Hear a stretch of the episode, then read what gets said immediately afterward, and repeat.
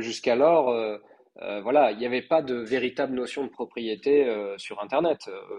À, partir du moment où vous avez une image, rien ne vous empêche de la dupliquer, de l'envoyer, etc. Là, ce qui se passe, c'est que pour un, élément donné numérique, bah, vous êtes en capacité de euh, le tracer et de dire bah, cet élément numérique, il appartient à telle personne et cette information-là, elle est stockée sur une blockchain. Et à partir du moment où sur une blockchain, on est dans un système informatique euh, réputé inviolable et donc qui permet de garantir que le euh, certificat est attribué à une seule et unique personne.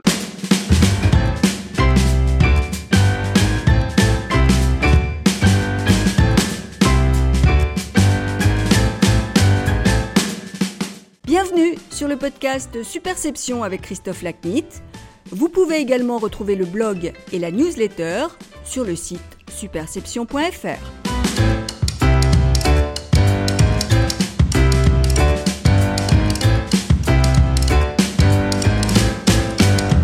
Bonjour, je suis ravi de vous retrouver pour ce nouvel épisode du podcast Superception, le dernier de l'année 2022. Aujourd'hui, mon invité est Mathieu Gallou, cofondateur et directeur associé d'Addiction Agency, une agence spécialisée dans le numérique. Notre conversation traite des applications des NFT.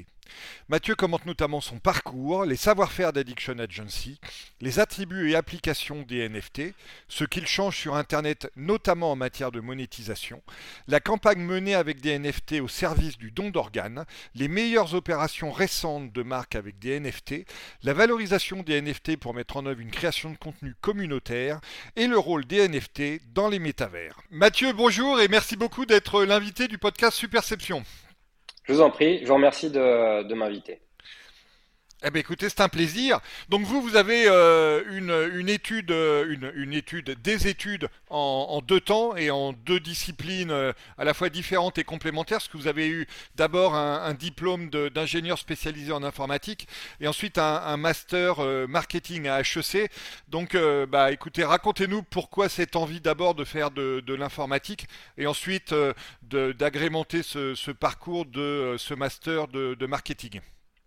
Oui, alors moi j'ai j'ai euh, j'ai fait des études scientifiques, euh, bac S, euh, voilà, et à la, suite de mes études, j'ai voulu me lancer euh, dans des études spécialisées en informatique parce que c'était un des choses qui me qui me passionnaient à l'époque, euh, qui avaient aussi des un gros développement également, de grosses perspectives. Donc j'ai rejoint une école euh, qui s'appelle l'EFREC, une école euh, d'ingénieurs spécialisée en informatique, euh, dans laquelle j'ai passé cinq ans et sur laquelle j'ai travaillé sur bah, beaucoup, beaucoup, de choses, on va dire, liées au codage informatique, au, au développement de l'époque sur euh, le digital, on va dire au sens large.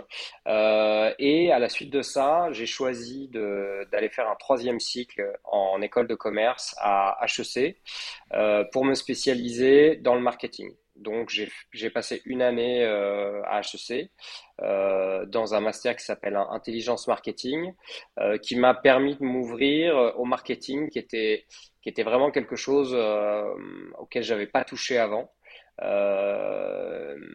Pas du tout, euh, pas du tout en école d'ingénieur et euh, moi qui m'a beaucoup plu parce que ça m'a permis de faire euh, un vrai pont entre bah, l'apprentissage que j'ai pu avoir en école d'ingénieur et une approche beaucoup plus tournée vers le consommateur, beaucoup plus tournée vers les marques, qui étaient des choses qui naturellement m'attiraient. et ça m'a également permis de rentrer dans un, bah, de rentrer chez Publicis qui est euh, qui était une, entreprise qui me qui me plaisait et euh, dans laquelle jamais j'aurais pu euh, accéder si je n'avais pas pu faire ce, ce troisième site. Donc vous étiez directeur de clientèle, c'est ça, hein, Mathieu, au début chez Publicis C'est ça. Alors j'ai pas commencé directeur de clientèle. J'ai euh, forcément pas. non, non, j'ai démarré. en fait, j'ai postulé pour faire mon stage de fin d'études là-bas à la suite d'HEC euh, pour euh, rentrer comme euh, concrètement stagiaire en gestion de projet.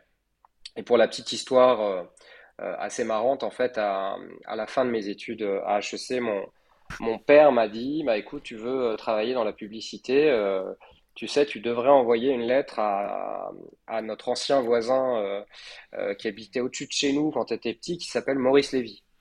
Alors je lui ai dit, bah, ah. bah pourquoi pas, essayons. Donc j'ai pris j'ai écrit une lettre très simple en, voilà en candidatant en disant voilà je j'ai fait des études d'ingénieur en informatique comme vous euh, j'ai euh, fait un troisième cycle à HEC et euh, bah, j'aimerais beaucoup rejoindre votre entreprise pour faire un stage. Voilà.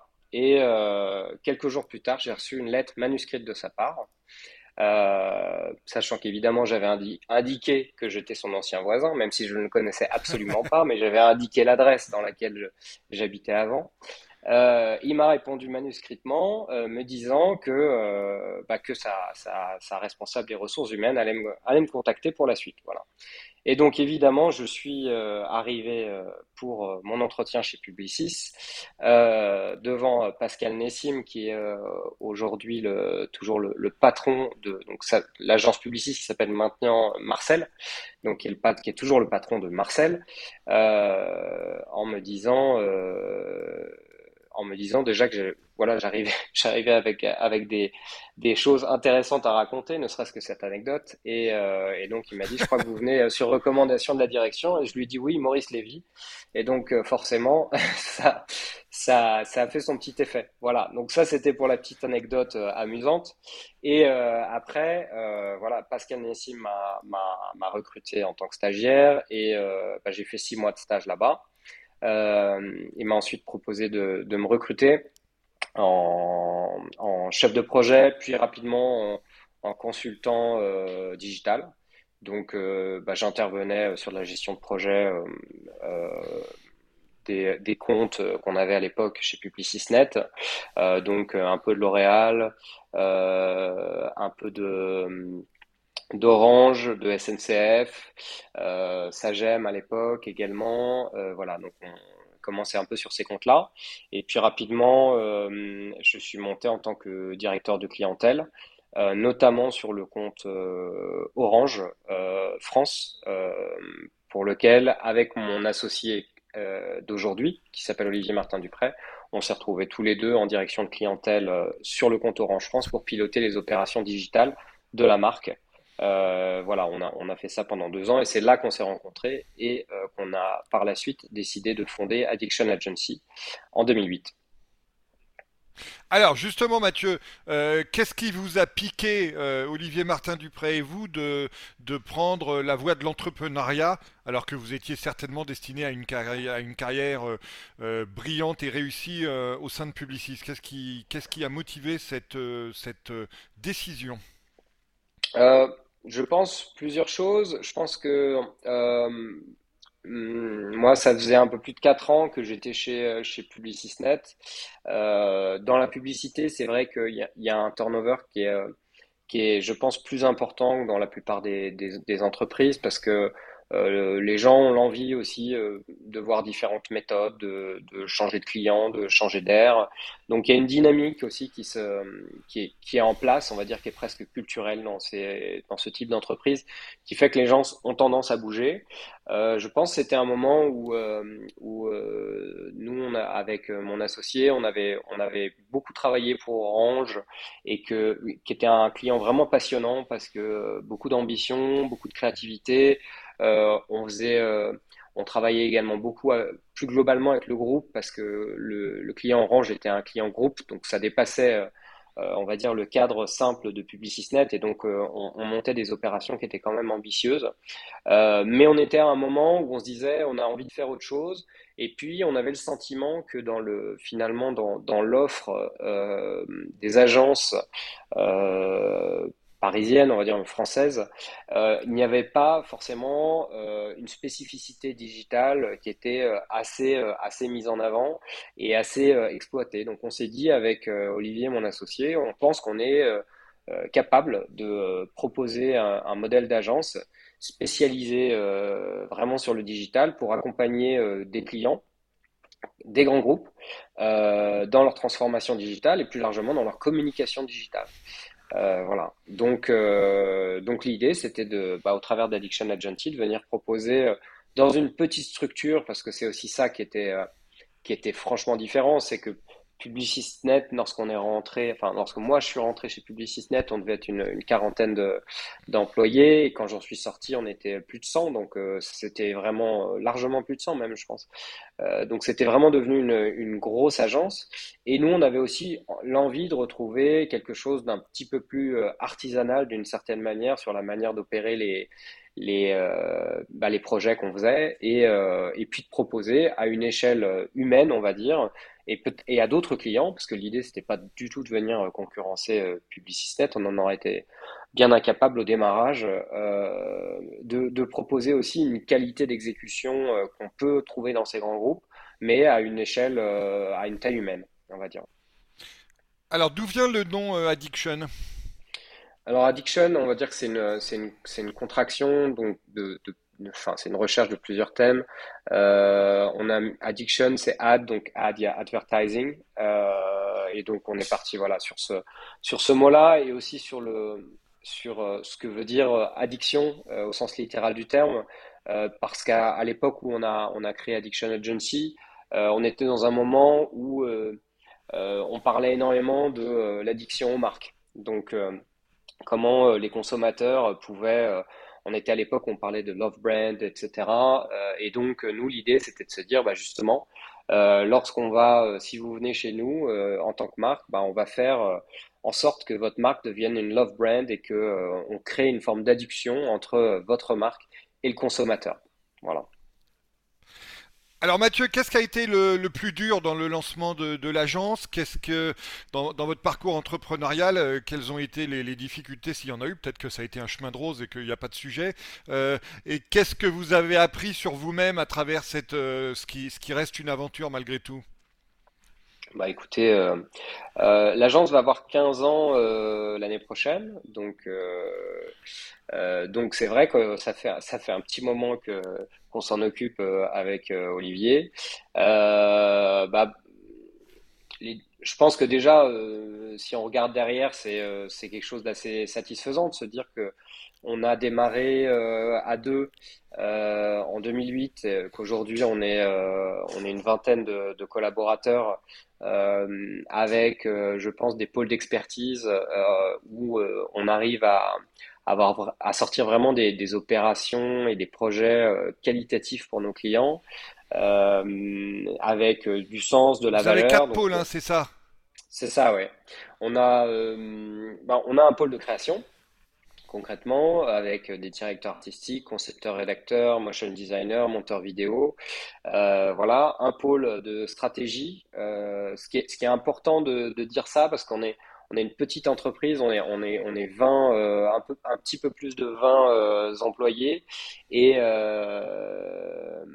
euh, et, et, y a, je pense que dans ces tailles-là, c'est difficile d'avoir un planning stratégique parce que c'est souvent des, des ressources, on va dire, qui sont difficiles commercialement à, à vendre.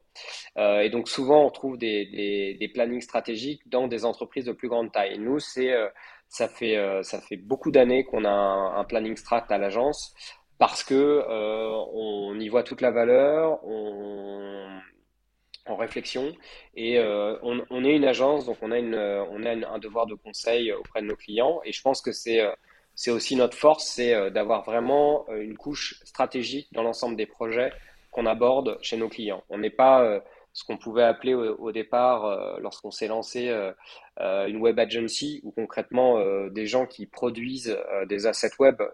on n'est pas ça.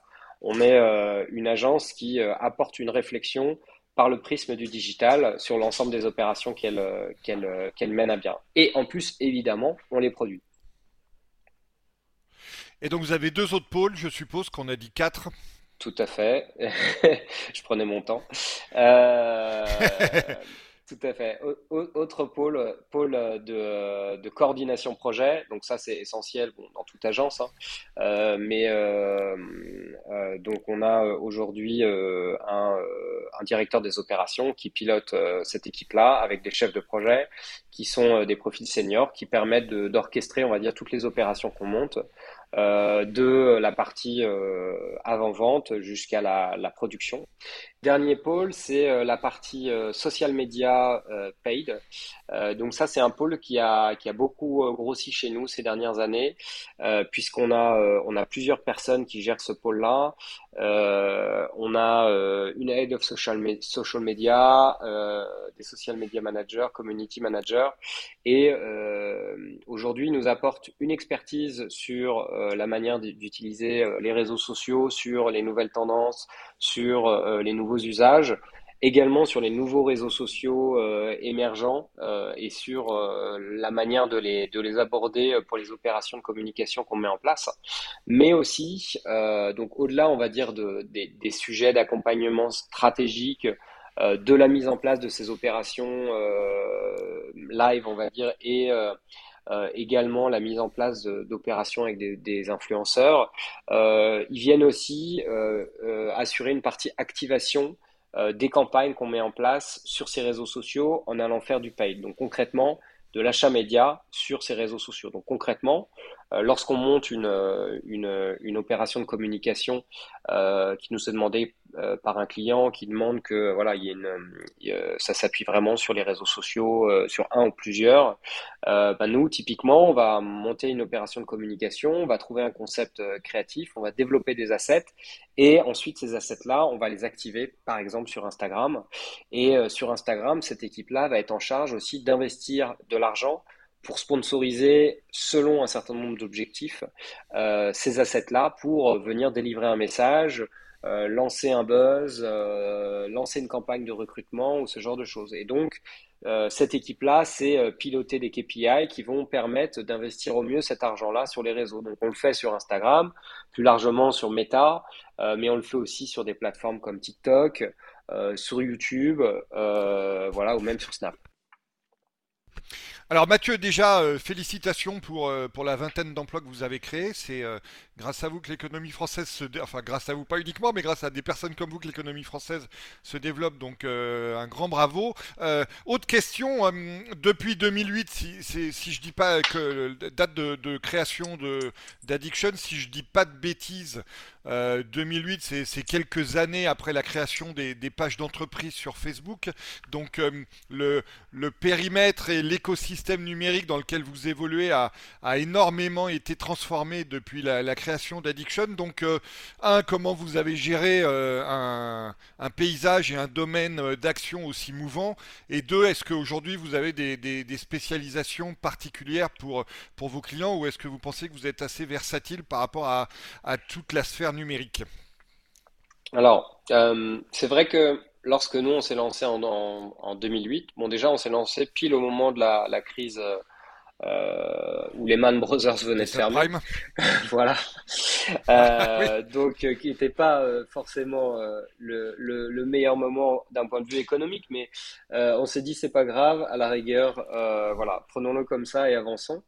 Et c'est vrai que lorsqu'on s'est lancé en 2008, c'était, on va dire, on était quand même plutôt au début de l'usage des réseaux sociaux et, des, et, de l'investissement des réseaux sociaux par les marques.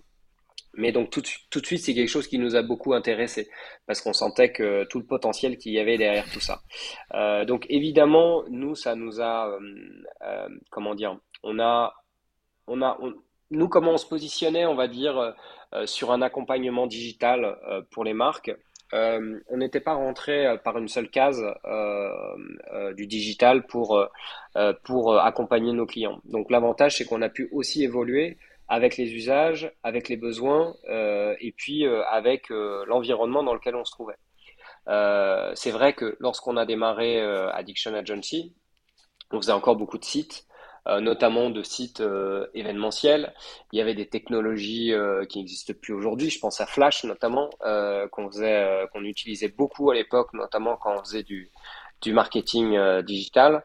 Euh, et donc tout ça bah, nous a forcé à évoluer, mais de façon assez naturelle. je pense que c'était l'évolution logique de nos métiers vers beaucoup plus d'usage des réseaux sociaux, parce que euh, c'est là où euh, bah, concrètement les consommateurs allaient. C'est là aussi où euh, les, les marques ont vu leur intérêt d'un point de vue diffusion des messages et sur la capacité à aussi s'inscrire dans des, des, nouveaux langages pour les consommateurs. Donc évidemment, nous aussi, on a on est allé vers ces, ces, nouveaux usages pour, bah, pour amener de l'intelligence, pour être aussi parmi ce qui se fait le mieux aujourd'hui dans le paysage digital pour, pour les marques qu'on accompagne. et donc, comme je vous le disais, le dernier pôle dont je vous parlais, qui est le, pôle euh, social media paid chez nous, est un pôle qui a énormément grandi ces dernières années. Et euh, ces dernières années, euh, je parle de voilà, ça fait de ces dix dernières années, parce que au départ, c'était c'était c'était encore quelque chose de, de, léger chez nous. Et effectivement, ça a pris beaucoup plus d'ampleur ces dernières années. J'ai vu, euh, Mathieu, si je dis pas de bêtises, que vous avez pas mal de clients dans le, dans le secteur de la santé. On va parler tout à l'heure d'une de, vos initiatives dans ce secteur qui m'a donné envie de faire ce, podcast avec vous, et aussi dans le domaine du luxe. Tout à fait. C'est vrai que euh, chez Addiction Agency, euh, on va dire qu'il y a, euh, on a trois industries, on va dire, qui sont particulièrement représentées chez nous. Euh, c'est euh, le domaine de la santé, le domaine du luxe euh, et le domaine de l'agroalimentaire. nous, on trouve ça super enrichissant de bosser sur des, thématiques qui sont hyper variées. on n'est pas du tout une, une agence spécialisée sur un seul domaine. on pense que c'est ça qui fait la richesse du métier aussi, la capacité à sauter bah, d'une problématique à une autre. Donc euh, ça, on, en est convaincu et euh, on en fait aussi une force chez nous. Euh, vous disiez que voilà, on avait pas mal de, clients dans le domaine de la santé. C'est le cas. ça, doit faire pas très loin de la moitié de notre business. Donc c'est un business qui est, qui est, très important pour pour notre agence. Euh, ce qu'il faut savoir, c'est que euh, en fait, nous-mêmes, lorsqu'on a commencé à travailler avec euh, l'industrie de la, de la santé, c'est vrai qu'on se présentait justement comme une agence consumer, donc beaucoup plus grand public, on va dire digital, mais avec plutôt une approche grand public parce que c'est là d'où on venait. C'est comme ça qu'on avait travaillé lorsqu'on était chez chez Publicisnet à l'époque. Donc on se présentait surtout pas en tant qu'agence santé, parce qu'il faut savoir que dans le dans le monde des agences euh, souvent, la santé euh, fait l'objet euh, voilà, d'un vertical à part, ce qui est, ce qui est un peu une, une, qui est une vraie particularité, je pense, dans le monde des agences. c'est aussi le cas dans le luxe, mais j'ai envie de dire que là, en santé, ça fait longtemps que c'est, c'est vraiment le cas. Et donc, nous, ça, nous, ça a été aussi finalement un, un argument assez positif pour rentrer dans des dans des entreprises de santé, donc euh, souvent c'est des, des, des, gros laboratoires pharmaceutiques, hein, euh, de dire qu'on n'était justement pas une agence santé parce qu'on apportait aussi une forme de fraîcheur sur euh, la réflexion, euh, on apportait aussi surtout de la créativité et pas forcément une expertise médicale, mais plutôt un regard avec, on va dire, une, un regard par le prisme du digital. Et je pense que c'est ça qui a séduit beaucoup d'annonceurs dans le domaine de la santé lorsqu'on s'est présenté, lorsqu'on a dit bah voilà on est Addiction Agency, voilà ce qu'on fait, euh, voilà si vous avez envie de faire des, des campagnes audacieuses sur le digital, euh, bah, appelez-nous. Et euh, finalement ce discours-là, le fait de dire mais nous la santé, euh, c'est pas nous, l'expertise santé, c'est pas nous. Par contre, on peut vous apporter une expertise dans le domaine de la, communication, sur trouver des, des, manières de communiquer qui vont parler aux gens, euh, qui vont pouvoir parler euh, au grand public, qui vont pouvoir parler à des patients, qui vont pouvoir parler à des médecins, parce que euh, c'est des choses qu'on a su faire dans, dans des sujets de grande consommation. Voilà. Et donc c'est un discours qui a plu et qui continue de, de plaire et qui nous a permis de, de beaucoup nous développer euh, euh, dans le domaine de la santé, qui n'était pas forcément un domaine euh, qu'on avait ciblé au départ, parce que quand on se lance, c'est vrai, à deux dans un dans l'entrepreneuriat, on se dit pas, enfin, on, on, on, se donne quelques objectifs, on se dit tiens, ce serait sympa de pouvoir bosser pour telle ou telle entreprise, etc. Mais à aucun moment on se dit tiens, on va prendre le domaine de la santé euh, et puis on va y aller, on va faire de la prospection là-dessus. Pas du tout. C'est plutôt, euh, euh, voilà, au travers de connaissances, de, personnes qui nous ont dit, bah tiens, on a ce sujet-là, est-ce que ça peut t'intéresser qu'on est rentré là-dedans? Et puis ensuite ça se fait un peu de fil en aiguille comme ça de, bouche à oreille euh, de voilà de se faire connaître dans cet univers-là et on a euh, notamment euh, en santé puisque je prends ce cas-là euh, ce qui était intéressant, c'est qu'on a gagné beaucoup de prix, notamment ces, ces 3-4 dernières années, euh, des prix de créativité en santé, euh, face à des grosses, grosses entreprises, donc des, des Publicis, euh, des McCann, des, des, des, BUTC, des DDB, etc. Donc nous, ça nous a euh, donné aussi euh, plus de crédit dans cet univers-là pour montrer qu'on avait chez Addiction Agency une vraie appétence pour ces sujets-là et la capacité à, mener des, des opérations très créatives. Voilà, on a gagné notamment les, les deux derniers grands prix du Festival de la communication santé. Euh, donc euh, concrètement les deux meilleurs projets euh, de l'année. Donc c'est des, des, belles récompenses pour notre agence qu'on met évidemment en avant lorsqu'on rencontre de, de nouvelles personnes dans la santé. Bien sûr, bah oui. Pour la, c'est vrai quand on travaille en publicité, bah les, les awards. Alors parfois on nous dit oui, les awards c'est sympa et tout, mais c'est important. parce que ça permet en interne, même pour tous les gens qui, qui, qui, travaillent sur un projet et on, on y met, on y met tous beaucoup d'énergie, euh, d'avoir une, une, vraie récompense sur ce qui a été fait.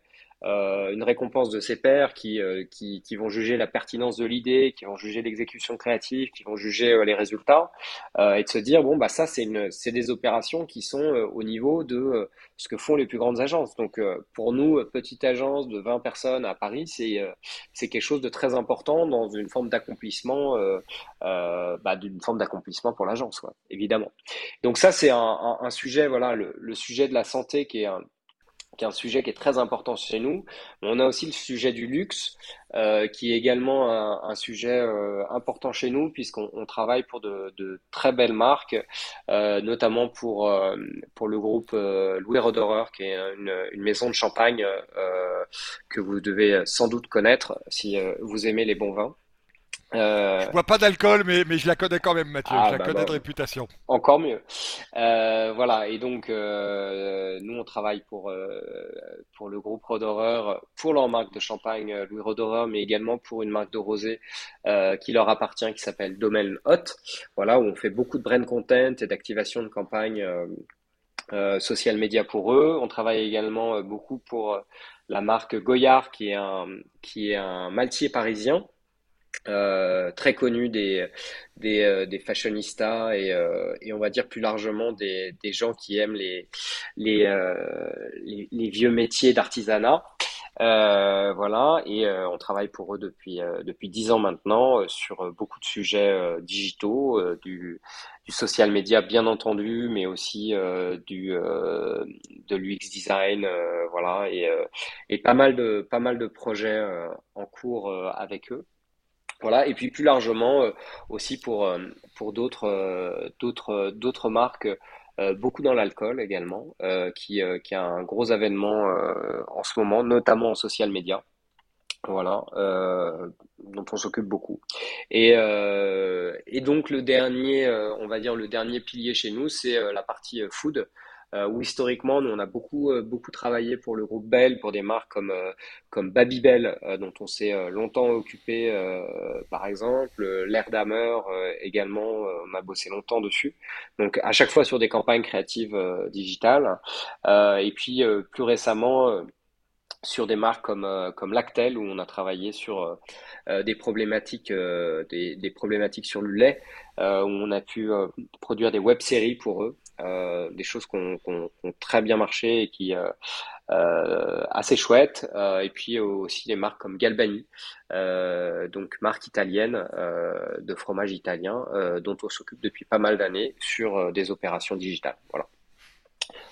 Eh ben écoutez Mathieu, encore bravo pour, euh, pour ce euh, magnifique parcours euh, et cette aventure entrepreneuriale. On va se consacrer désormais à la, deuxième partie de notre conversation qui va être dédiée au, NFT, la, nouvelle classe d'actifs numériques très en vogue depuis, depuis quelques trimestres maintenant. On, est, on évoquait tout à l'heure dans notre échange l'évolution de la sphère numérique depuis la création d'Addiction. Donc là, les NFT, c'est encore une, une nouveauté à laquelle il faut s'adapter, avec laquelle euh, vos clients doivent se familiariser. Donc on va parler tout à l'heure de ce que vous faites dans ce domaine et, des opérations intéressantes et créatives que, que, vous y déployez.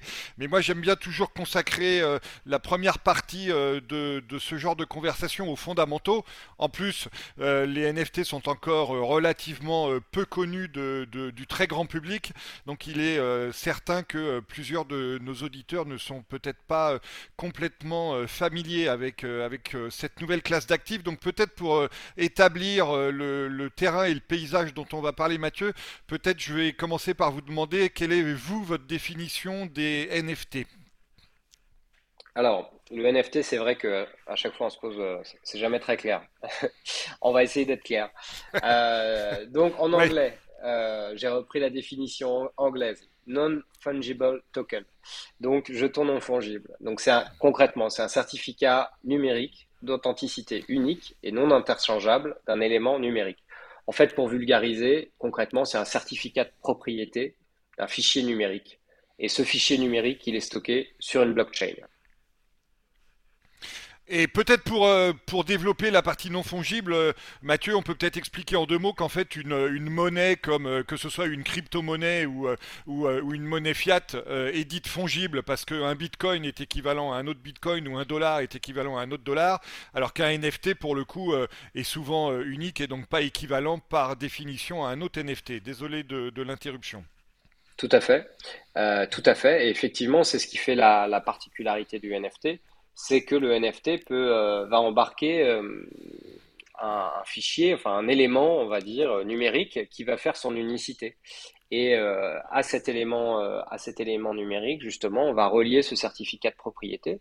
Et donc cet élément, ça peut être, bah, souvent, on en a beaucoup entendu parler dans le monde de l'art, ça peut être une image, mais ça peut être aussi un fichier vidéo, ça peut être aussi un son, ça peut être aussi euh, un morceau de code HTML, donc ça peut être plein de choses. C'est ça qui en fait euh, sa particularité. Grande versatilité. Exactement. Et donc concrètement, euh, bah, en obtenant un NFT, bah, finalement, un acheteur devient le propriétaire exclusif de ce bien numérique. Donc, qui peut être, comme je le disais, une peinture, une vidéo, une photographie, un mème, un, un élément de jeu vidéo, un film, ça peut être une capture d'écran, voilà c'est tout élément numérique finalement. Oui, ça peut être aussi d'ailleurs euh, une participation dans, dans un projet, euh, dans une application décentralisée sur, sur une blockchain. Euh, et on imagine demain d'ailleurs que, par exemple, des, des, preuves de vaccination contre le Covid pourraient être faites avec, la, avec un NFT, que des tickets de concert ou d'événements sportifs pourraient être faits sous forme de NFT. Ce que vous l'avez abordé vite fait, Mathieu, et c'est de ma faute parce que je vous ai interrompu juste à ce moment-là. Mais c'est vrai que le fait que les NFT soient sur les blockchains donne beaucoup d'avantages, notamment en termes de, preuves d'authenticité et de propriété et euh, d'identité associée euh, aux détenteurs de ces NFT.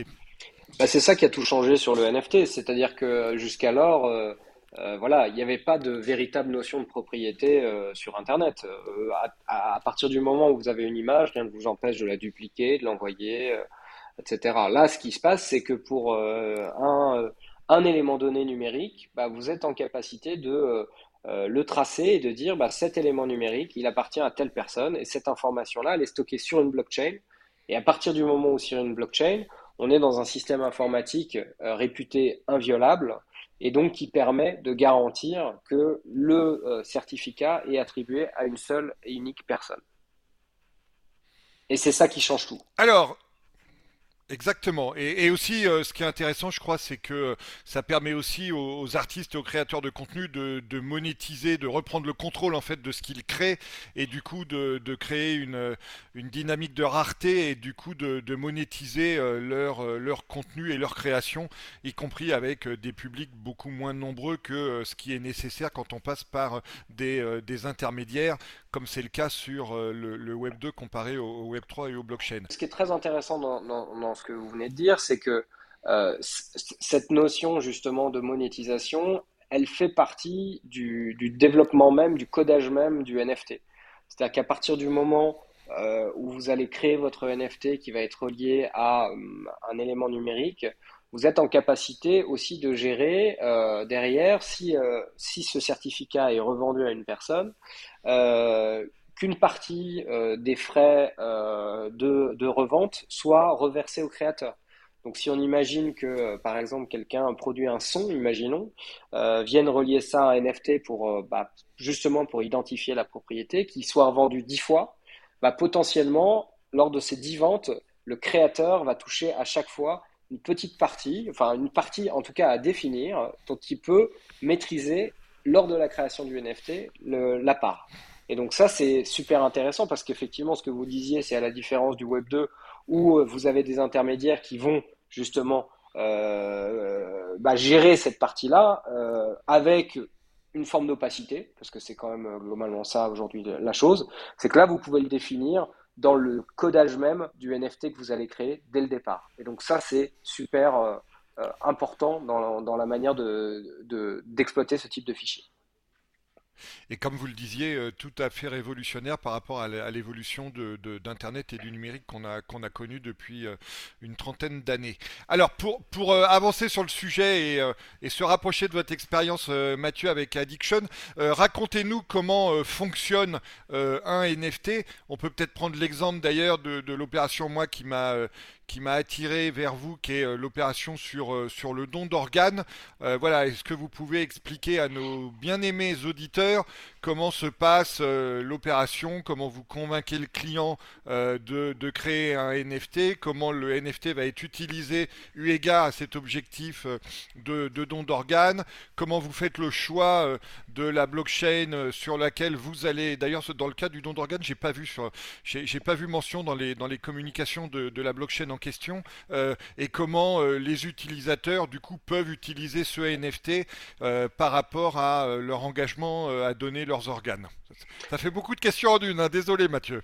Tout à fait. Euh, bah, partons du, du, départ. Donc, euh, euh, effectivement, on a lancé récemment une, une opération pour une association qui s'appelle France Adot. C'est une opération qu'on a lancée avec Julien Rotterman, qui est directeur de création, qui nous a approché pour monter cette opération-là avec lui.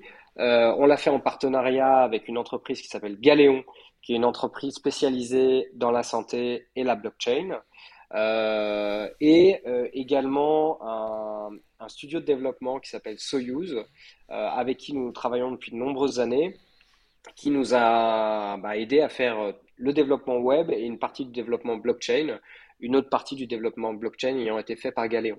Voilà, donc, euh, donc euh, je tenais à citer ces gens-là et à les remercier pour euh, leur accompagnement sur ce projet-là. c'est une belle opération. J'ai vu Mathieu aussi que vous aviez été, j'ai vu Mathieu aussi que l'opération avait été soutenue par Aesio Mutuel qui est, un de, qui est un de mes clients adorés. Donc voilà, je suis heureux de les mentionner dans cette belle opération. Aesio Mutuel qui a été partenaire de cette opération, notamment pour son financement. Euh, et qui, euh, qui lui a permis de voir le jour. Euh, voilà, et donc France Adot, c'est une association, une fédération d'associations qui fait la promotion du don d'organes en France. ils nous ont approchés en nous demandant concrètement de faire une opération qui permette de mettre en lumière le don d'organes en France, puisque c'est un sujet dont on ne parle pas assez. Euh, qui, euh, qui est passé sous le, sous le radar, sous les radars même, euh, bah, depuis, depuis, les, depuis le Covid. et donc concrètement, c'est un sujet dont on ne parle plus. Et le don d'organes, c'est quelque chose d'hyper important en France. D'abord parce que ça marche. Il y a beaucoup de, je sais Enfin, j'ai lu que vous aviez une histoire personnelle, aussi avec le, don d'organes. Peut-être que vous voudrez en, parler, mais, euh, je, pense aussi que c'est. Euh, euh, il y a beaucoup de gens en France qui ont des histoires personnelles avec le don d'organes. Et le don d'organes en France, c'est quelque chose qui marche. Il y a 66 000 Français qui vivent grâce à une grève d'organes ou de tissu en France. Donc, voilà, c'est des chiffres qui parlent. et on sait que chaque année, enfin, cette chaque année, il y a 27 000 patients qui attendent un, greffon et il y a seulement 6 000 transplantations qui sont réalisées chaque année. Donc on voit qu'il y a un déficit de dons euh, en France. Et ce qui se passe, c'est que euh, ce qui est de plus en plus euh, compliqué, c'est que le taux de refus de dons d'organes est en, est en, constante augmentation ces dernières années. D'où la volonté de France Adot de communiquer pour essayer de remettre sur le devant de la scène le don d'organes. Parce qu'en fait, ce qu'il faut comprendre avec le don d'organes, c'est que la, très grande majorité des, Français sont, favorables à ça. C'est-à-dire que si vous interrogez les gens, vous avez plus de 85% des gens qui sont favorables à donner leurs organes. Euh, mais finalement, euh, on se rend compte qu'il euh, y, a, y, a, 33% des gens, il y a plus de 33% des gens qui s'opposent au, don d'organes. Il y a un taux de refus de 33% qui fait que bah, du coup, on a un décalage entre la volonté déclarée des Français et la réalité de ce qui se passe en termes de dons. donc, le problème, finalement, qui est identifié, c'est le dialogue intrafamilial. Les gens, en fait, on s'est aperçu, enfin, le, Adot et les gens qui travaillent là-dedans s'aperçoivent qu'on ne parle pas du don d'organes parce que c'est un sujet qui renvoie à la mort, donc qui n'est pas un sujet euh, fondamentalement plaisant, euh, de savoir, euh, voilà, tiens, toi, est-ce que si un jour tu décèdes, est-ce que tu serais d'accord pour donner tes organes, etc. Donc c'est des, une vraie problématique de dialogue intrafamilial. Et donc tout l'enjeu pour, pour cette opération-là, c'était de dire qu'est-ce qu'on qu'est-ce qu'on peut mettre en place comme opération qui va nous permettre de mettre un coup de projecteur sur le don d'organes et faire en sorte que les gens finalement reparlent à nouveau du don d'organes euh, sur les réseaux et puis surtout à l'intérieur des familles. Parce que finalement, si, le, on parle du don d'organes à l'intérieur des familles, ben, il, y a des, y volontés qui vont être plus respectées. En fait, ce qui se passe, c'est que lorsqu'un proche vient à décéder subitement, ça peut être un enfant, ça peut être un parent, euh, lorsque le, corps médical euh, veut prélever les organes, puisqu'on est tous présumés donneurs de base, euh, bah, le corps médical va quand même aller voir la famille ou les proches en leur disant mais est-ce que le défunt, vous savez s'il est favorable au don d'organes et respecter la volonté de la famille. Donc même si la famille va à l'encontre euh, de la volonté du défunt, euh, le corps médical va respecter cette décision-là. Et donc, et souvent, parfois même, la famille ne connaît pas la volonté du défunt, donc va prendre la décision pour lui. Et dans l'émotion, ce qui se passe souvent, c'est que ça peut être un refus. Et on voit que le taux de refus, donc qui est vraiment l'indicateur clé dans le don d'organes ces dernières années, il, a énormément augmenté. Et donc, euh, et donc c'est ce taux de refus là qu'il faut combattre. Et donc toute l'idée, euh, ça a été de se dire, bah, justement, euh, créons une campagne euh, qui va être en capacité de donner de la visibilité à cette cause du don d'organes auprès des médias. Et donc on s'est dit, il faut qu'on fasse une campagne audacieuse, il faut qu'on aille sur des nouveaux terrains de jeu de communication. et on est naturellement, avec la réflexion qu'on a pu avoir en interne et, aussi avec Julien Otterman, qui était euh, directeur de création sur le, sujet, on est allé sur les, sujets de la blockchain. Et on s'est dit, bah tiens, euh, le NFT, finalement, euh, ça coche beaucoup de cases par rapport à, à ce qu'on veut raconter. Il y a la notion de propriété. Nous, on parlait de volonté, la notion de, propriété de sa volonté. On s'est dit, bah, est-ce que on pourrait pas imaginer une opération qui nous permettrait finalement d'encapsuler sa volonté dans un NFT et de la faire connaître autour de soi? Et c'est ainsi qu'on a imaginé l'opération qu'on a appelée le premier NFT qui donne la vie. Et donc toute l'idée, c'est de faire sur un site internet bien euh, une opération qui est assez courte, assez simple, de pouvoir enregistrer avec sa voix une forme de signature audio, de dire je suis donneur d'organes ou je ne suis pas donneur d'organes. À partir de là, notre, euh, notre développement, euh, l'intelligence qu'il y a derrière va générer un signal audio générer une sphère qui est finalement le média vidéo qui va être encapsulé dans ce NFT, qui va être une sphère unique aux couleurs de ma voix avec euh, des, euh, une sorte de, polygraphe qui, euh, qui reprend la, modulation de la voix, va encapsuler ma voix et donc ma volonté d'être donneur ou pas donneur, et le stocker sur la blockchain pour faire en sorte bah, concrètement de véritablement créer un NFT qui est un NFT unique et personnalisé pour moi et que je pouvais récupérer en fin de process, soit sur mon wallet à moi si j'étais, on va dire, déjà utilisateur de NFT, soit en un clic de pouvoir créer son propre wallet euh, pour pouvoir le, récupérer. Et donc tout ça, toute cette opération-là, c'est une opération de, on va dire, c'est un prétexte de prise de parole pour mettre en lumière le sujet du don d'organes auprès des médias. Derrière, on a, on a mené une opération de, RP pour euh, faire connaître cette opération-là euh, et faire savoir qu'on menait bah, euh, justement cette opération du premier NFT qui donne la vie, qui permettait à tous les Français d'inscrire leur volonté sur la blockchain sous la forme d'un NFT et faire en sorte que cette volonté soient respectés par leurs proches. Et donc ça, ça nous a permis de nous ouvrir un certain nombre de, retombées presse euh, qui nous ont permis de parler du don d'organes à l'occasion de la journée mondiale du, don d'organes qui a eu lieu le 17 octobre dernier. Et donc on a été repris sur France Télévisions, euh, on a eu tout un sujet sur Télématin euh, qui a parlé de l'opération et parlé du don d'organes plus, plus largement et de la, nécessité de parler du don d'organes pour essayer de faire chuter ce taux de refus. Euh, on a été également repris par 20 minutes, on a été repris sur BFM Business, par Yahoo. bref, on a eu pas mal de retombées presse sur ce sujet-là. Et je vous remercie aujourd'hui de me donner la parole parce que voilà, c'est une autre manière aussi de mettre en lumière ce sujet-là qui, qui nous tient à cœur à l'agence. Euh, et, et, de continuer à faire vivre cette opération en lui donnant de la visibilité le plus largement possible. Bah écoutez, non, mais c'était avec plaisir, Mathieu. J'avais consacré il y a quelque temps un, un podcast au don du sang et à la, à la com qui était faite euh, par l'EFS autour du, don du sang, où il y a aussi des, des gros enjeux sur, euh, sur la gestion des stocks. Donc euh, je suis tout à fait ravi de, de, faire un nouvel épisode autour des, de ces mêmes problématiques de, de santé et d'engagement de, de tout le monde dans, les, dans la santé. Parce qu'en fait, ce qui est, ce qui est paradoxal dans ce que vous racontez, c'est qu'en fait, le process est plutôt opt-out en normal, et en fait, il se transforme en opt-in quand il se fait avec les familles et que la personne qui malheureusement décède n'a pas, euh, n'a pas préparé euh, sa volonté dans, ce domaine. Donc euh, petite question technique avant que je passe à la question suivante. C'était sur quelle blockchain alors cette opération? On l'a fait sur la blockchain Polygon. Pour plusieurs raisons. c'est vrai qu'on a eu, on a une grosse réflexion là-dessus, sur se dire sur quelle blockchain on part. Euh, l'idée, c'est que cette opération, c'est aussi un service, c'est-à-dire que France Adot met à disposition de façon gratuite la possibilité de créer son NFT pour encapsuler sa volonté sur le premier NFT qui donne la vie.fr. Tout Français peut créer son NFT, le récupérer, avoir sa volonté, son, créer sa vidéo et son média. Euh, et euh, donc, on s'est. Et je confirme que ça va très vite. Hein, c'est en trois minutes, c'est bon. Ah bah excellent. Excellent.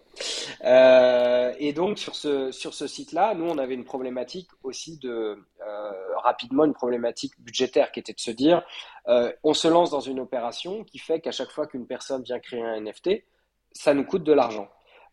France Adot étant une, association avec des petits budgets pour, pour ses campagnes de communication, on ne pouvait pas se lancer dans quelque chose qui pouvait être coûteux. Et donc c'est vrai que d'une blockchain à l'autre, vous avez des écarts de prix euh, pour créer un NFT qui sont euh, énormes. Donc il fallait déjà avoir une, une, une réflexion au niveau économique. Ça, c'était la première, euh, première réflexion. Deuxième réflexion, c'était une, une, problématique aussi de sécurité. Euh, Aujourd'hui, vous avez des, blockchains euh, qui, euh, qui sont ultra utilisés, mais qui ont connu des problématiques techniques. Je prends un exemple, Solana, qui est, qui est une blockchain qui est ultra utilisée, notamment dans le monde de l'art, des collections, ce genre de choses, plutôt sur une cible assez jeune, a connu pas mal de, problèmes ces derniers temps. Et donc nous, on ne pouvait pas se permettre de lancer une opération sur quelque chose qui pouvait paraître un petit peu bancal. Et dernière chose, euh, la, notion d'écologie, qui était super importante pour nous parce que euh, quand on est une association et qu'on communique, on veut être très vigilant aussi à comment on communique. Et donc, euh, on est allé aussi euh, s'assurer que euh, Polygone avait un engagement euh, écologique fort.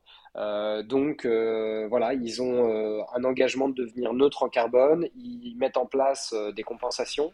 Et nous, c'est un discours qui nous a plu et des, des, preuves qui nous ont plu sur la manière d'aller sur cette, cette, cette blockchain-là parce que on va dire que ça cochait ces trois cases-là, c'est-à-dire euh, des coûts euh, qui étaient assez faibles euh, pour mener notre opération, le fait d'être sur quelque chose qui, était solide techniquement et technologiquement, et ses engagements en termes d'écologie.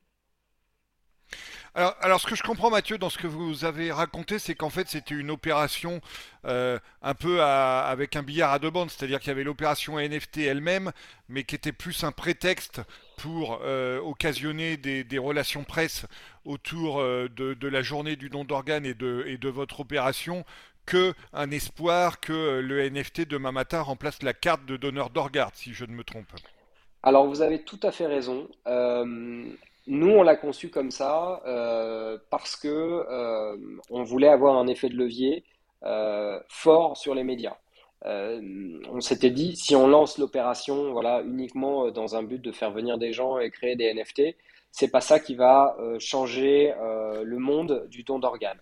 Donc, il faut qu'on arrive à s'emparer des médias. Et tout ça était un prétexte pour derrière aller trouver des, médias comme on a pu le faire. On a été repris sur Télématin, donc qui est quand même un, des canaux de grandes audiences, 20 minutes, etc., qui nous ont permis de traiter de ce sujet du don d'organes et essayer de faire bouger les choses et de remettre sur le devant de la scène ce sujet-là. Donc effectivement, c'était une sorte de billard à deux bandes. En revanche, ce qui est intéressant de voir, c'est que euh, euh, aujourd'hui, clairement, quelqu'un qui vient créer son NFT sur le premier euh, NFT qui donne la vie.fr. Demain, euh, il n'y a pas, euh, on va pas avoir un hôpital qui va se connecter sur le, site pour essayer de connaître la volonté de, de, cette personne. En revanche, à l'avenir, c'est probable que c'est probable que ça se passe comme ça dans le futur en fait. Et on se dit que finalement cette campagne-là, c'est presque une campagne futuriste parce qu'on pense que le Web 3 euh, aujourd'hui est vraiment assez balbutiement euh, et qu'il va y avoir énormément d'applications, notamment autour de la santé euh, et autour du, du, dossier patient. Et donc typiquement, c'est loin d'être impossible que dans un futur même proche, un hôpital, lors de du décès de quelqu'un, puisse aller consulter la, une blockchain pour euh, connaître la volonté euh, du défunt et savoir si oui ou non il est donneur d'organes. Donc dans ce sens-là, finalement, cette campagne-là est un peu euh, futuriste d'une certaine manière et on voulait aussi par ce thème-là accrocher, bah, enfin solliciter, on va dire, des, médias sur ce sujet du don d'organes en, mettant en scène finalement quelque chose qui va sans doute être le cas, enfin probablement être le cas dans les années futures. Est-ce que vous avez une idée du, reach et de l'engagement que la campagne a généré sur les réseaux sociaux?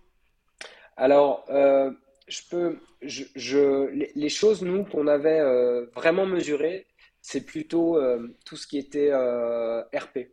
Donc, parce qu'on s'est vraiment concentré là-dessus parce que c'était tout l'objectif de la campagne.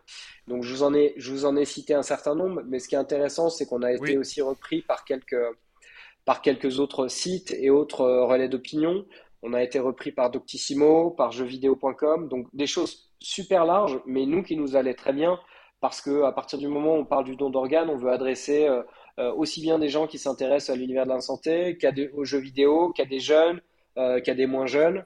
on a été repris aussi dans, le, dans des médias de communication et puis aussi par l'humoriste Kéron, qui a repris aussi notre opération parce qu'il l'a trouvé il l'a trouvé chouette et il était euh, d'accord pour relayer ça. Euh, repris aussi par Stéphane Plaza. Euh, voilà, donc c'est une opération qui qui a, bah, qui a, qui a eu son écho, on va dire, sur, sur, sur différents médias et différents relais d'opinion. Donc c'est vraiment ça que nous on est on est on est allé voir et pour pour mesurer pour mesurer l'impact. Alors il y a une autre opération que, que j'ai vue que vous aviez effectuée avec, euh, avec des NFT Mathieu qui concerne les, les 100 ans du bol d'or. Alors je suis pas un spécialiste de moto mais je crois que le bol d'or c'est les, les 24 heures euh, les 24 heures moto. Et là vous avez été plutôt dans le dans l'aspect rareté euh, du NFT que, que j'évoquais tout à l'heure parce qu'en fait vous avez fait une, une collection exclusive de 100 NFT pour les 100 ans du bol d'or et cette fois-ci sur Ethereum. Alors pareil racontez-nous quel est qui est à l'origine de, cette initiative et comment ça s'est déroulé et comment euh, elle a été reçue par les passionnés de moto alors, euh, bah ça c'est une opération effectivement qu'on a menée il y a quelques mois pour euh, le Bol d'Or qui est concrètement voilà une course de moto GP qui dure 24 heures. c'est une course mythique pour tous les pour tous les amoureux de la moto GP et tout l'idée ça a été de se dire bah on a finalement ce euh, bah ce, cet événement-là qui, qui, qui, qui s'adresse à une communauté euh, vraiment euh, de, fans de moto. Et donc, créons finalement, à l'occasion des 100 ans du bol d'or, une collection de NFT. Et donc, on, a, on a créé pour les 100 ans du bol d'or cette collection-là, qui, qui est intéressante parce qu'elle elle, elle travaille sur un certain nombre de leviers. Donc, évidemment, là, on est dans dans des logiques de collection avec différents niveaux de collection. Il y avait des NFT, euh, ce qu'on avait appelé des NFT légendaires, des NFT euh, mythiques et des NFT prestige. Et donc tout le principe, c'était que bah, en fonction de ce que vous achetiez, vous saviez pas forcément ce que vous allez découvrir derrière. Et euh, vous, euh, CNFT, certains de ces NFT vous permettaient de débloquer des avantages euh, comme une place VIP pour les éditions 2022-2023 avec un accès au paddock et à la piste. Donc c'est vraiment des choses qui sont, comme on appelle, money can buy, quoi. Euh, des, choses euh, qui, qu'on pouvait valoriser dans le cadre de cette opération-là. Et donc, qui, qui, qui, ont permis euh, effectivement de, de, de, lancer cette collection-là et bah de, de, de s'adresser à des collectionneurs de NFT et à des fans de MotoGP pour acheter justement ces NFT qui leur permettait de débloquer un certain nombre d'avantages. Voilà, donc il y avait ça comme euh, avantage. Il y avait aussi d'autres avantages, c'était euh, de pouvoir euh, avoir des, abonnements numériques sur des magazines de moto, etc. Donc il y avait, un, certain nombre d'incentives, on va dire, qui permettaient de mettre en avant ces NFT et de donner envie à cette communauté de passionnés d'aller s'acheter un NFT pour bah, vivre un petit peu ce petit côté adrénaline, de dire tiens, euh, qu'est-ce que je vais découvrir? Et puis j'aurai mon NFT à moi qui va venir reprendre un moment mythique aussi euh, de, euh, de du bol d'or, puisque le bol d'or fêtait ses 100 ans, donc on était dans quelque chose aussi d'exceptionnel de commémoratif. Euh, du coup, euh, Mathieu, comment ça se passe? Est-ce que c'est euh, vous qui poussez vos clients à, s'investir en matière de NFT Est-ce que c'est eux qui de plus en plus vous, vous interrogent et vous parlent de, NFT parce qu'ils en ont entendu parler et ils ont envie de, de, de s'y implanter? Comment, comment se passent les discussions avec vos clients à ce sujet? Bah écoutez, sur les NFT, nous c'est, euh, on va dire que c'est surtout euh, lorsque c'est pertinent. Donc, euh, on essaie nous d'accompagner nos clients sur des, technologies Web 3, on va dire, lorsque ça s'y prête. Évidemment, il y a une forme d'appétence là-dessus parce que c'est presque un nouveau monde qui s'ouvre. Et donc, en publicité, c'est souvent des mondes qu'on vient exploiter assez vite parce qu'il y a quand même une prime euh, aux nouveaux entrants, aux premiers qui essayent, etc. Donc euh, ça permet aussi d'amener euh, d'amener de l'intérêt parce que ça crée un intérêt forcément. Donc nous, on accompagne nos clients sur ces sujets-là. Déjà, évidemment, lorsque c'est pertinent.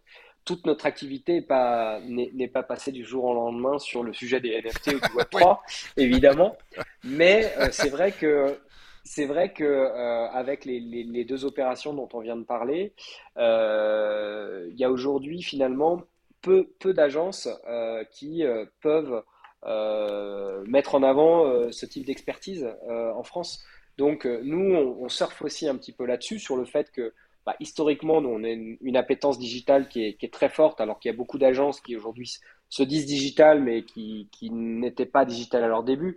Nous, on l'est depuis le tout début. Euh, voilà, on est une agence euh, vraiment spécialisée là-dessus. Et euh, évidemment, le Web 3, c'est une porte que, qu'on, a déjà franchie et sur laquelle on veut accompagner certains de nos clients parce qu'ils ont besoin d'une expertise, ils ont besoin de, de savoir ce qu'on peut y faire, qu'est-ce qu'ils peuvent y attendre et comment trouver de la pertinence aussi. Parce qu'aujourd'hui, c'est vrai que le, la problématique, notamment sur le sujet du NFT, c'est souvent perçu un petit peu euh, artificiel parce que ça a souvent été traité quasiment uniquement sur le monde de l'art et que ça leur, lui donne un côté gadget. Et ce qui est dommage parce que je pense que bah, typiquement l'application qu'on a pu faire euh, autour du premier NFT qui donne la vie, ça montre qu'il y a plein d'autres applications qui sont possibles au travers des NFT parce que le NFT reste finalement un principe, ça reste un certificat d'authenticité euh, numérique euh, voilà, qui permet d'authentifier quelque chose, un item sur le, sur le digital, mais il y a plein d'autres applications qui peuvent se faire.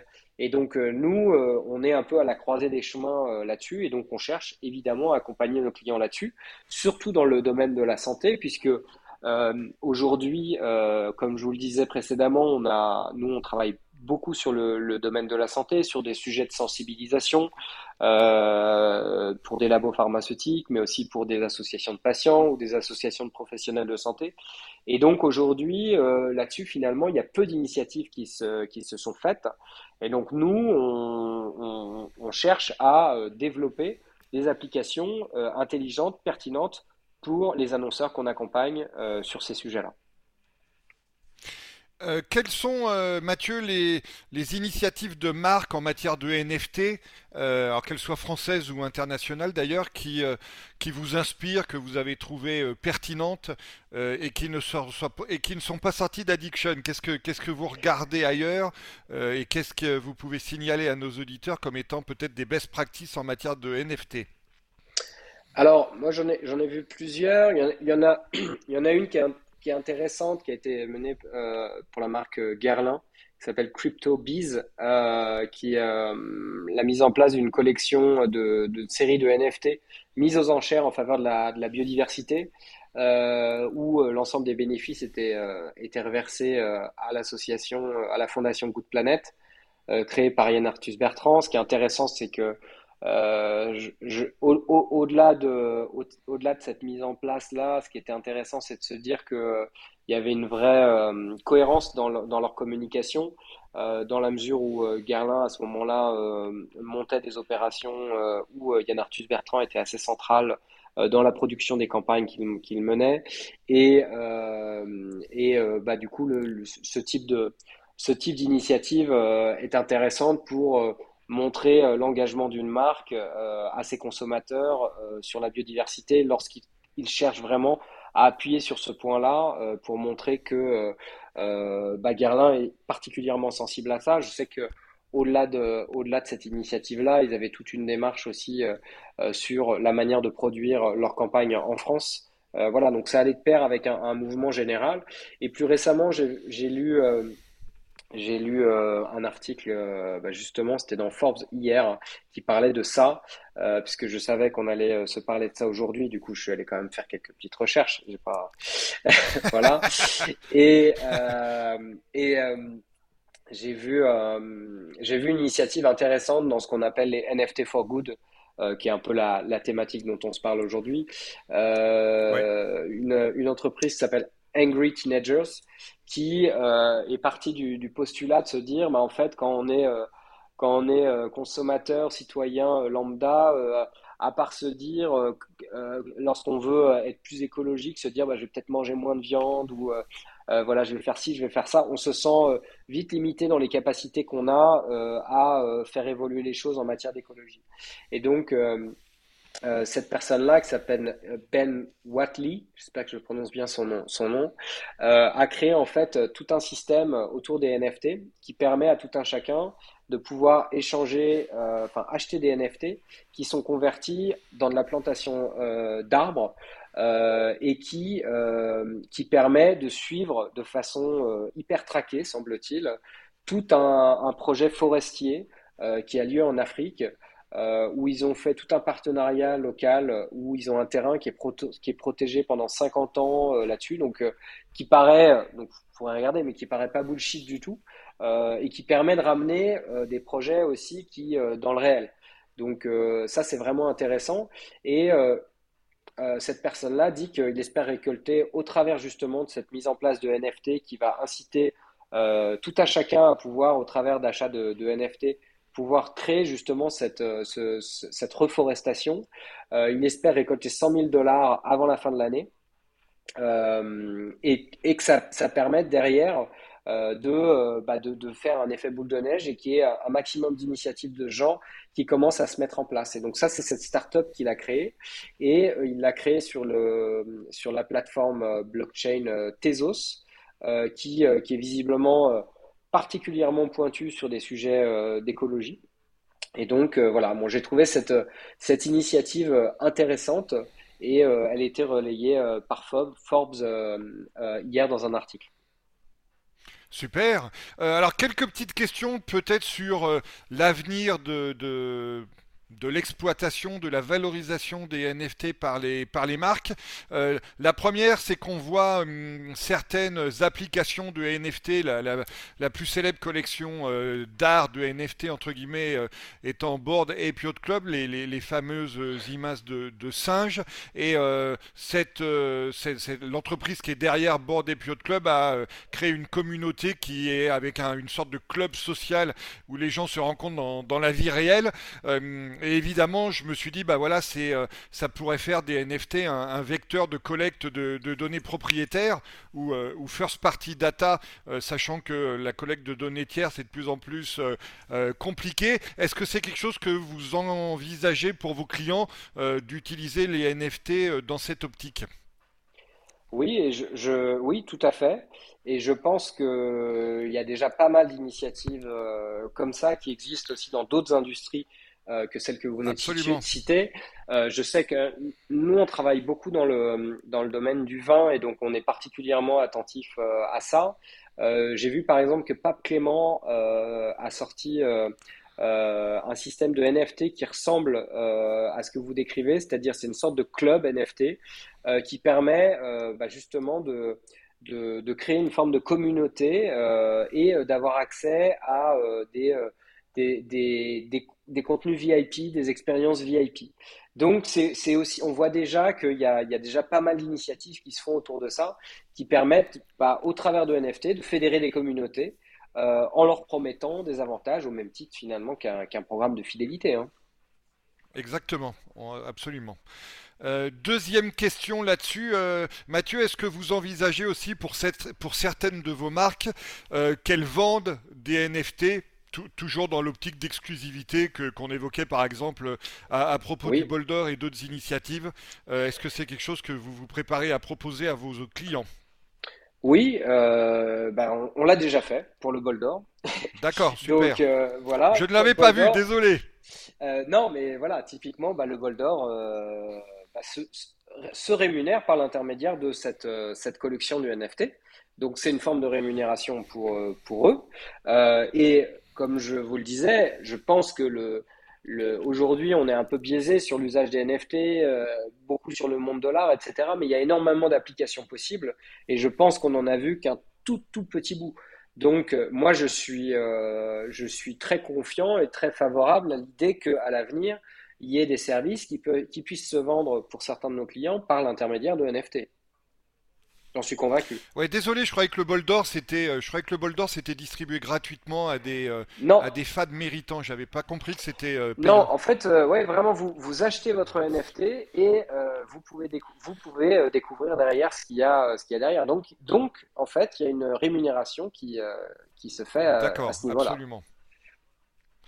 Euh, et troisième question sur euh, un peu, euh, bah, comme vous le disiez, de, de- des multiples possibilités offertes par le, NFT. On voit se développer aujourd'hui une, nouvelle forme de création communautaire où en fait des créateurs créent des communautés qui sont engagées dans la création euh, d'un média ou d'un contenu qui, peut être géré du coup comme une co-entreprise parce que en fait la communauté de fans du créateur euh, est engagée et détient une partie de la propriété intellectuelle de la création en détenant des, NFT qui leur donnent donc les titres de propriété, comme on l'expliquait dans, la partie euh, liminaire de, notre propos. Et on voit ce modèle se développer aussi bien dans la musique que dans le, cinéma, que, dans d'autres domaines. Est-ce que c'est aussi un modèle que vous envisagez pour euh, engager les parties prenantes des marques d'une nouvelle manière et d'une manière encore plus étroite et encore plus intime avec la marque concernée? Euh, bah, à ce stade, c'est un, petit peu difficile de, répondre sur cette question-là. Euh, il, me semble que ça ressemble, euh, ça ressemble pas mal à ce qui s'est fait sur des, sur des, initiatives comme My Major Company, par exemple, où euh, concrètement, euh, euh, du, des, euh, fils tout de Jean-Jacques Goldman. voilà, tout un chacun pouvait euh, euh, participer à- au financement d'un artiste et euh, finalement euh, faire partie euh, d'un tout euh, qui était bah, une multitude finalement de petits investisseurs qui permettaient euh, bah, justement de, euh, bah, de faire sortir un, artiste et d'assurer, on va dire, la promotion de l'artiste, le développement de l'artiste, etc euh, ou à d'autres initiatives euh, voilà qui sont qui sont mises en place avec des plateformes euh, comme KissKissBankBank ou ce genre de choses. Euh, je pense qu'on est un petit peu dans, dans ce même genre de modèle. Euh, donc sans doute que c'est euh, ça sera à l'avenir euh, des choses qui vont se mettre en place. Euh, maintenant, j'ai pas forcément d'exemples très précis à vous donner là-dessus ou de ou de choses auxquelles je pense particulièrement. Ouais, moi les exemples que j'ai vus sont surtout dans les, des- de la création de contenu euh, artistique. Je disais euh, l'art, Ouais. l'édition, la musique. C'est pour ça que je voulais savoir si vous, vous aviez vu des choses côté euh, côté marque. Euh, moi, je j'ai pas souvenir d'avoir de, de l'avoir euh, en- encore vu. Autre question, Mathieu.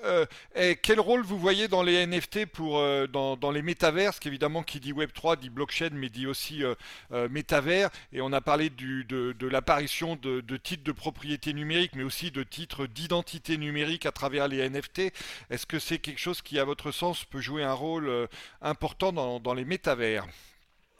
Bah, on sait qu'aujourd'hui, c'est utilisé, euh, c'est euh, utilisé beaucoup sur des aspects euh, skin, objets, etc. Je sais que, par exemple, Nike a racheté une start-up, je crois que ça Artefact. qui, qui justement est ils, ont- ils en sont à dans, presque 200 millions de revenus avec Artefact. Voilà. Euh, donc, qui est spécialisé dans la, la vente de, de NFT euh, de basket virtuel et donc a pu mettre en place bah, un certain nombre de, de campagnes finalement, de campagnes marketing pour faire la promotion euh, bah, de leurs produits. Donc euh, aujourd'hui, il y a, euh, il y a clairement un usage de ça. Les chiffres que vous venez de donner, euh, je pense, sont, sont parlants et montrent que bah, y a déjà plus qu'un engouement sur ce genre de, d'usage. Donc, on peut très bien imaginer euh, qu'à l'avenir, euh, il y ait de plus en plus d'initiatives qui aillent sur ce type d'utilisation. Et euh, dernière question euh, sur, euh, sur les possibilités des NFT pour les entreprises. Est-ce que vous leur voyez une application en matière de com interne et d'engagement des salariés, notamment peut-être à travers les approches communautaires qu'on a évoquées tout à l'heure? Ben je, je, vais euh, là-dessus, je pense que je vais, je vais vous répondre un petit peu comme tout à l'heure, c'est se dire, je pense que effectivement, euh, le NFT, ça reste un principe. Aujourd'hui, on le connaît plutôt par ses usages que par le principe de, propriété numérique. Donc, je pense que ça peut s'appliquer à beaucoup de choses. Euh, je pense pas qu'à ce jour il y ait des, j'ai pas cherché, hein, mais je pense pas qu'à ce, jour il y ait, beaucoup de choses qui se soient faites au niveau euh, des salariés euh, autour de, la techno NFT. Mais c'est très probable que à l'avenir, effectivement, au même titre que des, annonceurs qui veulent fédérer un club ou qui veulent offrir un certain nombre de choses à des consommateurs, on puisse très bien imaginer qu'il se passe exactement la même chose entre une entreprise et ses salariés, se dire que euh, bah, euh, derrière un NFT peut, peut se trouver euh, tellement de choses différentes qu'on peut très bien trouver une application qui pourrait parler euh, aux salariés. Donc euh, oui, je pense que probablement demain, on aura des applications euh, envers les salariés avec de l'usage NFT, clairement. Absolument, j'en suis, aussi euh, tout à fait convaincu. Mathieu, comme vous le savez, euh, le podcast euh, Superception se termine toujours par une question d'actu. On a parlé un petit peu d'addiction dans la première partie de, notre propos, mais racontez-nous un peu quelle est l'actu de l'agence. aujourd'hui, typiquement, comme je vous le disais, on travaille beaucoup sur le secteur de la santé. Aujourd'hui, les NFT, notamment avec le sujet du premier NFT qui donne la vie, nous, nous, nous, nous a donné une, une première expertise, on va dire, sur ce sujet-là et sur notamment des applications qui étaient jamais vues, euh, parce qu'à ma connaissance, il n'y a jamais eu d'opération de communication en santé euh, autour des, autour des NFT. Donc, euh, on se dit que c'est c'est aussi un champ des possibles qui s'ouvre à nous euh, pour aller euh, parler euh, à nos clients, euh, notamment nos clients euh, en santé, mais aussi dans le luxe, pour leur faire découvrir cela. Euh, donc là, je sais qu'on a des, euh, on a déjà commencé à parler avec certains de nos clients, notamment sur les, des sujets du vin, euh, des, de, d'initiatives NFT qu'on pourrait mettre en place qui portent sur des applications qu'on n'a pas encore vues aujourd'hui. Et donc ça, on pense que euh, c'est une vraie euh, force pour euh, notre agence d'être capable aujourd'hui de proposer des choses sur des technologies Web3 euh, qu'on n'aurait pas pu imaginer jusqu'il y a, il y a deux ans. Donc euh, voilà, on va dire que ça ouvre un nouveau chapitre aussi euh, pour notre agence, dans sa capacité aussi à se, à se réinventer, euh, en menant euh, des opérations toujours plus digitales. Nous, c'est notre fer de lance depuis, euh, depuis 2008, c'est de se dire, nous, on, on crée des, des, des campagnes de communication avec le digital au cœur. Et donc là, euh, plus que jamais, on se dit, avec euh, l'avènement euh, voilà, des, euh, euh, du Web 3, on peut euh, être encore plus euh, pertinent que n'importe quelle autre agence en, euh, en mettant en avant notre savoir-faire sur, ces, sur cette technologie. Eh bien, écoutez Mathieu, c'est sur cette belle histoire de, de, développement que nous allons conclure notre conversation, à laquelle je vous remercie beaucoup d'avoir participé. Je vous remercie beaucoup de m'avoir invité et euh, d'avoir permis de, de, de, de parler de tous ces sujets-là. Merci d'avoir suivi cet épisode du podcast Superception.